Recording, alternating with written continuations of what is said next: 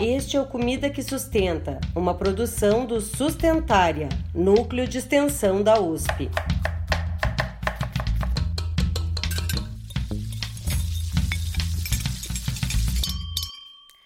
Olá, olá! Seja muito bem-vinda e muito bem-vindo a mais um episódio do podcast Comida que Sustenta. Eu sou a Ana Lúcia Romito. E eu sou a Beatriz Martins. E hoje a gente continua conversando sobre as frutas e a incrível biodiversidade do Brasil. Você sabe quais frutas são realmente nativas do nosso país? Será que você conhece todas as frutas das diversas regiões do Brasil? Eu não conheço nem metade, e eu acredito que você deve estar nessa comigo. Então vamos juntos conhecer mais sobre essa riqueza do nosso país? Bora lá! E como em todo episódio não podem faltar convidados que nos ajudem nessa missão, hoje a região norte está muito bem representada pelas queridas irmãs Joana e Daniela Martins, filhas do saudoso Paulo Martins, conhecido como embaixador da cozinha paraense. A Joana é pesquisadora em gastronomia amazônica e diretora de operações da Manioca, uma empresa que busca levar para o mundo sabores da Amazônia. Hoje ela vem contar para a gente um pouco da sua experiência e vivência na divulgação das riquezas do Pará. Ah, e claro que não vai faltar uma receita deliciosa para você. Por isso, a Daniela Martins, chefe do Lá em Casa e do É para Levar, que foi nossa convidada também no episódio anterior, retorna para passar uma receita com gostinho da Amazônia então, arruma aí o fone de ouvido e fica aqui com a gente.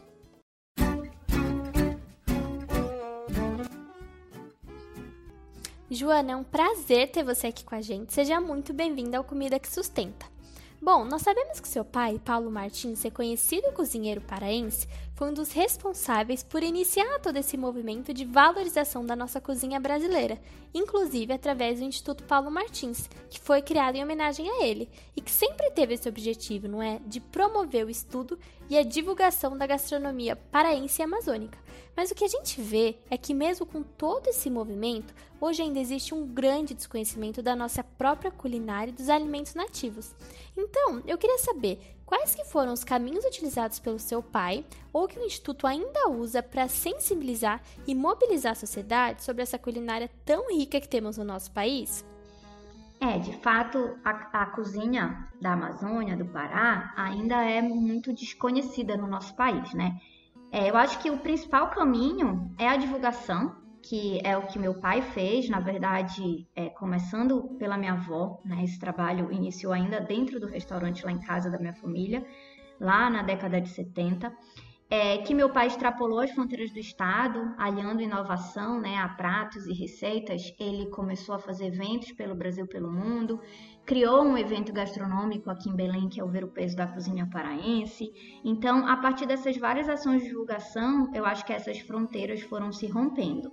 Agora, existem ainda muitos espaços né, que precisam ser dados. Acho que a questão da própria educação da gastronomia, né, um aprofundamento do conhecimento, seja por profissionais, a expansão do consumo mesmo né, de ingredientes da região, porque eles acabam sendo muito restritos à nossa região. É, os caminhos estão acontecendo, talvez por falta de união né, dos setores público e privado se torne mais difícil, mas a gente tem conseguido avançar ao longo desses últimos 20 anos, né? É, e espero que nos próximos a gente consiga alavancar ainda mais. Ah, vão sim, Joana. Eu tenho certeza que vocês vão continuar crescendo bastante por aí. E realmente, se a gente para para pensar, a divulgação somada à educação e à expansão do consumo desses ingredientes é a base para que as pessoas conheçam mais sobre a cozinha amazônica, né? Agora vem cá. A gente sabe que além de diretora executiva do Instituto Paulo Martins, você também é sócia e proprietária da Manioca, um negócio de impacto socioambiental que busca distribuir pelo mundo a enorme diversidade da Amazônia. E aqui no Sustentária a gente fala muito sobre saúde planetária. Por isso, a gente gostaria de saber de você como é que é a atuação da manioca no desenvolvimento da Amazônia, prezando pela sustentabilidade e o cuidado das florestas. É, na verdade, as ações do Instituto Paulo Martins elas estão suspensas. Foi uma questão de foco mesmo, né? Até para que a gente pudesse é, é, dar mais atenção e proporcionar o crescimento da manioca. A manioca é um negócio de impacto que surgiu exatamente para atender, é, assim, prioritariamente essa demanda por produtos da região.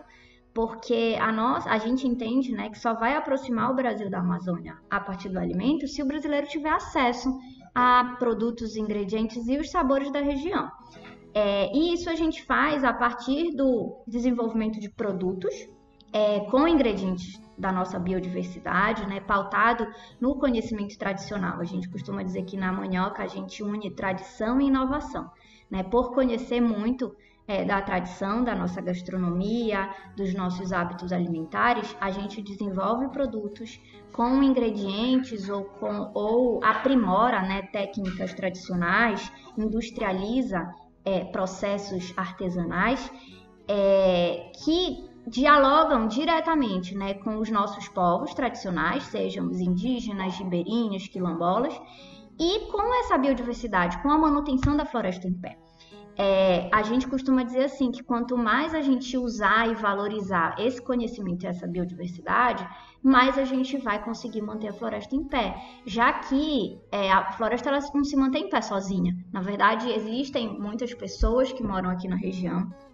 Então, a gente precisa gerar desenvolvimento econômico a partir da floresta para que essas pessoas nos ajudem a mantê-la preservada.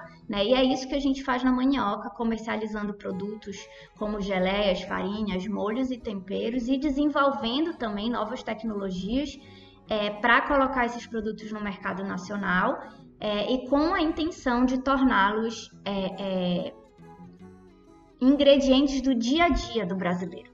Né? Eu acho que esse é um processo importante né, de aproximação, de valorização, de uma mudança de relação né, do consumidor brasileiro com a Amazônia, que é o que a gente se propõe a fazer a partir da manioca.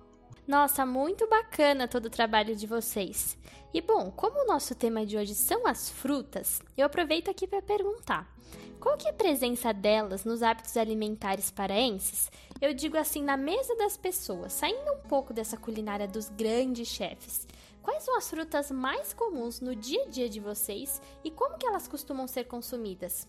As frutas, elas são bastante presentes aqui nos nossos hábitos alimentares, né?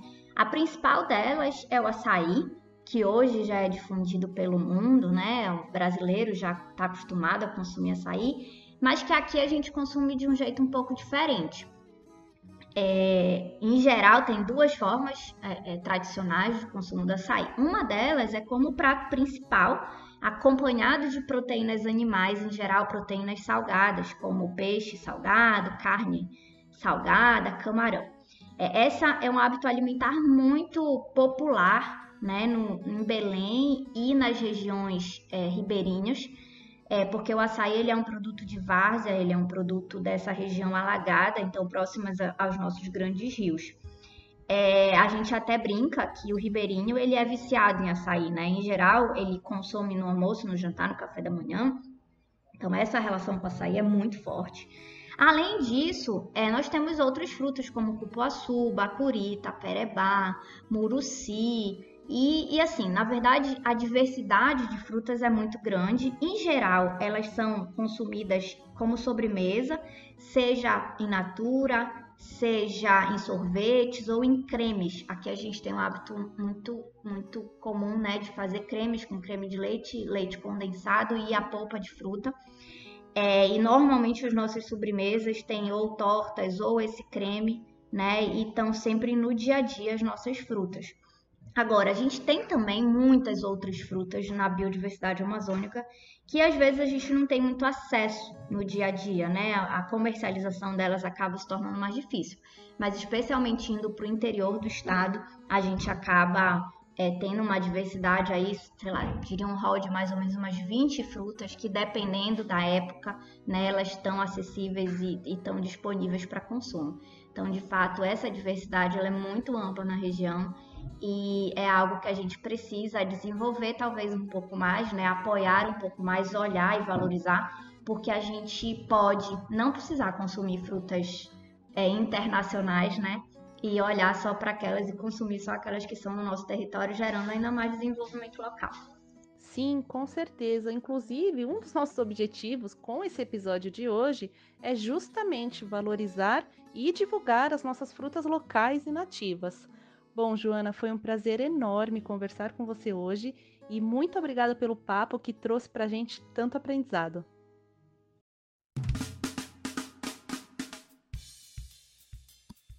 Ai, que incrível conhecer um pouco mais sobre a riqueza da biodiversidade brasileira nessa fala tão inspiradora da Joana. Depoimentos assim sempre nos enchem de esperança, né, Ana? Sim, Bia, eu também adorei. E se a gente parar para refletir, a gente conhece muito pouco de toda a riqueza de frutas que tem no nosso país. Como a gente já comentou no episódio anterior, o Brasil tem uma das maiores biodiversidades do planeta, com mais de 20% do total de espécies da Terra. É muita coisa, mas mesmo tendo essa enorme variedade, e disponibilidade de frutas, nós não temos conhecimento sobre todas elas e muito menos chegamos a consumi-las. Sim, Ana, e segundo a última pesquisa de orçamentos familiares que analisa o consumo alimentar no Brasil, as frutas mais consumidas pelos brasileiros são, em primeiro lugar, a banana, seguida pela maçã, laranja e mamão. Mas você sabia que essas frutas que são tão presentes no nosso dia a dia, na verdade, não são brasileiras? É surpreendente mesmo, Bia, porque a banana, por exemplo, tão querida por todos nós, é originária do sul e sudeste do continente asiático, com exceção da banana nanica, que é tipicamente brasileira. É, e também não são brasileiras a maçã, que tem a sua origem na Europa e Ásia, assim como a laranja, que também é originária das regiões tropicais do continente asiático, mais precisamente na região da China. Já o mamão é nosso vizinho e sua origem é na região da América Central.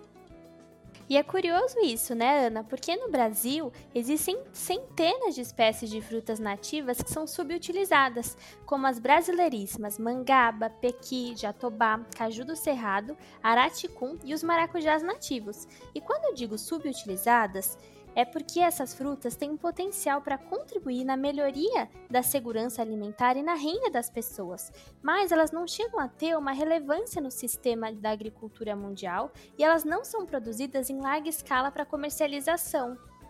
Pois é, e isso acontece porque elas têm pouca força na competitividade comercial por fatores como o custo, a logística e a lucratividade. Então, assim, apesar da enorme diversidade que a gente tem de frutas, apenas algumas são escolhidas para serem comercializadas, entende? E é por isso que projetos como o Instituto Paulo Martins, a Manioca, além da iniciativa Plantas para o Futuro e o projeto Biodiversidade para Alimentação e Nutrição, que foram citados no episódio anterior, e tantos outros que incentivam a produção e o conhecimento de alimentos nativos, contribuem tanto para o crescimento dessas culturas, visando trazer benefícios para a sociedade e, claro, favorecendo a biodiversidade.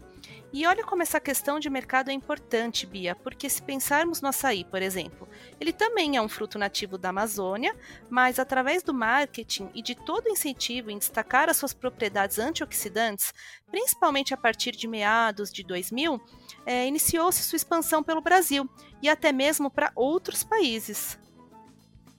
Sim, Ana, é isso mesmo.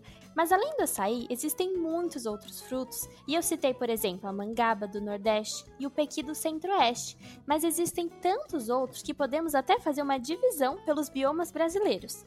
Na região da Mata Atlântica, por exemplo, temos a ameixa da mata, o cambuci, a guabiroba e o araçá. No cerrado, podemos citar o buriti, o murici, o baru e o araticum.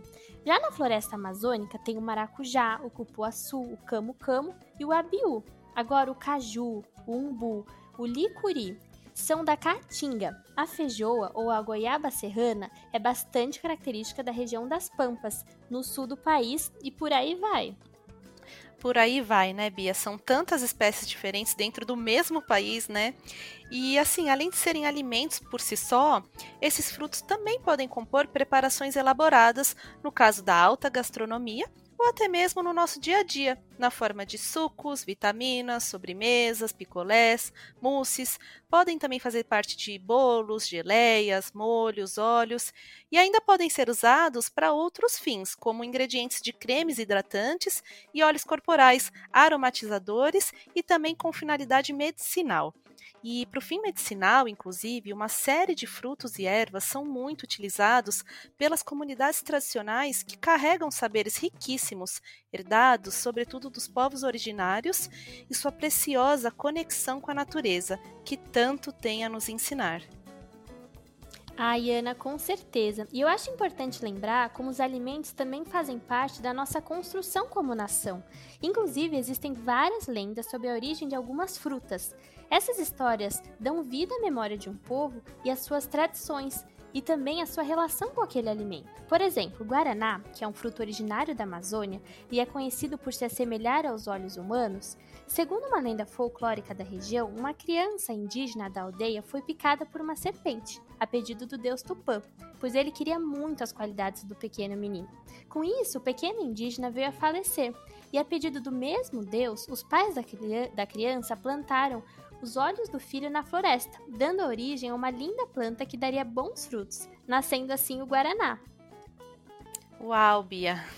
Realmente, a cultura e a alimentação se misturam de uma forma tão natural e tão bonita que grande parte dos alimentos tem uma boa história por trás. Por isso, viva o nosso Brasil, viva a nossa biodiversidade e viva a cada pessoa que faz nascer, muitas vezes em um pedacinho de terra, um fruto que leva para frente e perpetua a nossa história como país e indivíduos. Então, bora conhecer sobre nossas frutas e nossa história, pessoal!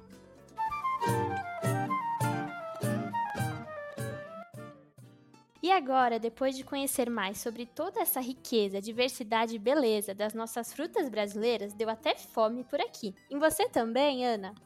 Sim, Bi, eu queria tanto experimentar todas essas frutas que a gente comentou.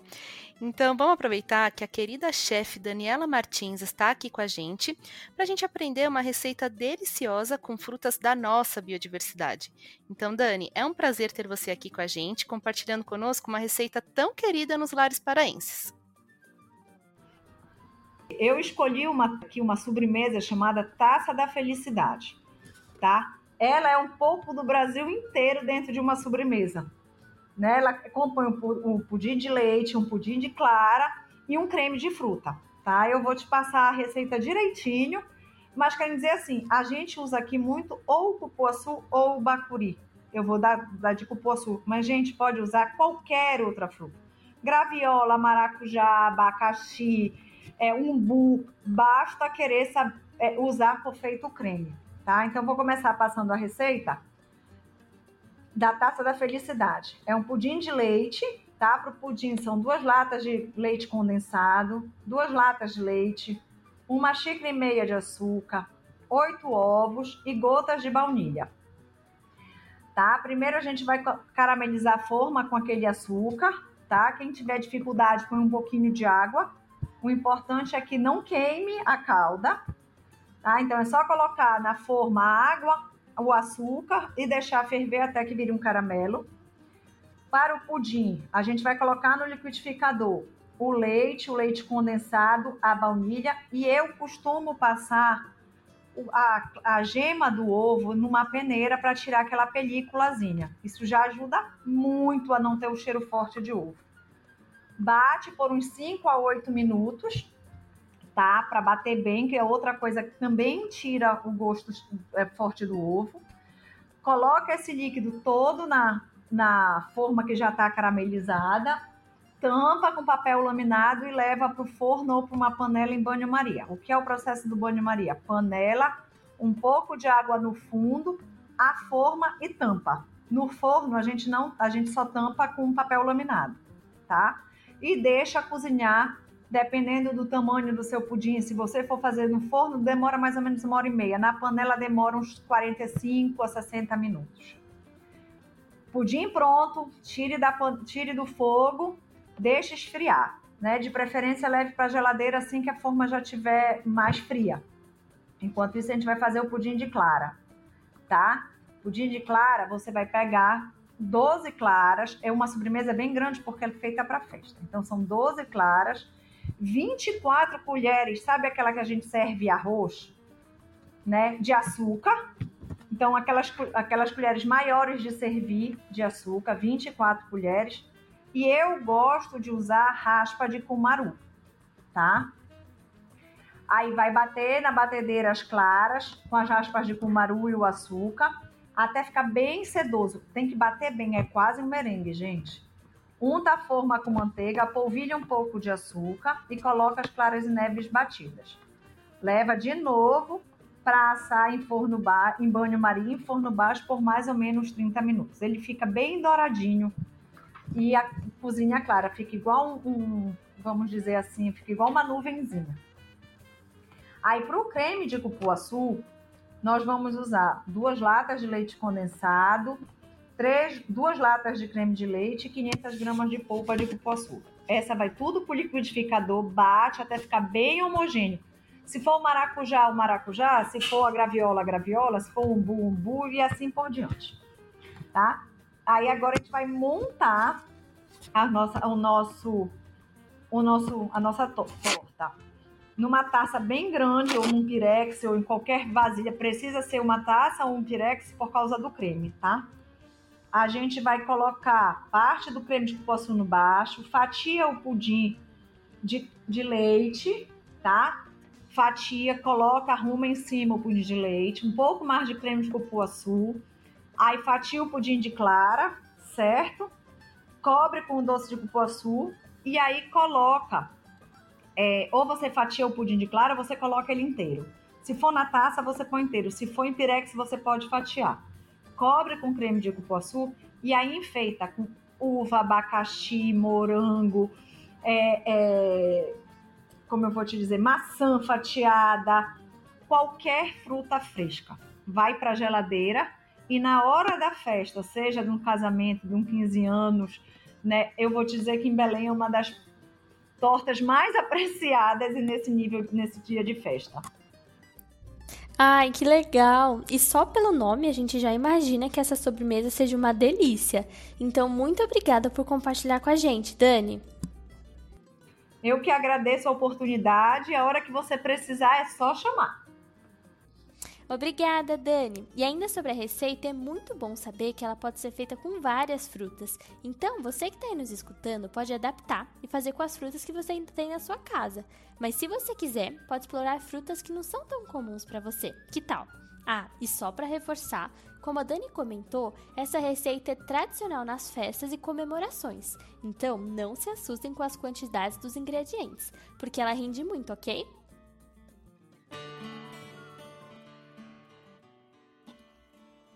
E com essa receita comemorativa encerramos mais um episódio com água na boca. Esperamos que você tenha gostado e que o nosso bate-papo tenha te ajudado a conhecer e valorizar a riqueza do nosso país. E claro, te inspirar a pesquisar, consumir e experimentar mais as frutas brasileiras. E você já sabe, se surgir alguma dúvida ou sugestão, fique à vontade para escrever para nós no sustentaria.usp.br. Com certeza, e é nesse clima de festa que lembramos que a nossa primeira temporada está chegando ao fim. Então não perca o nosso último episódio sobre as castanhas e as sementes no dia 1 de outubro. Esperamos você! Esse foi o podcast Comida que Sustenta, uma realização do Sustentária com apoio da Pró-Reitoria de Cultura e Extensão Universitária da USP além do apoio técnico da EcoSapiens Comunicação, pesquisa e edição de áudio de Fernando Curain e por mim, Beatriz Martins.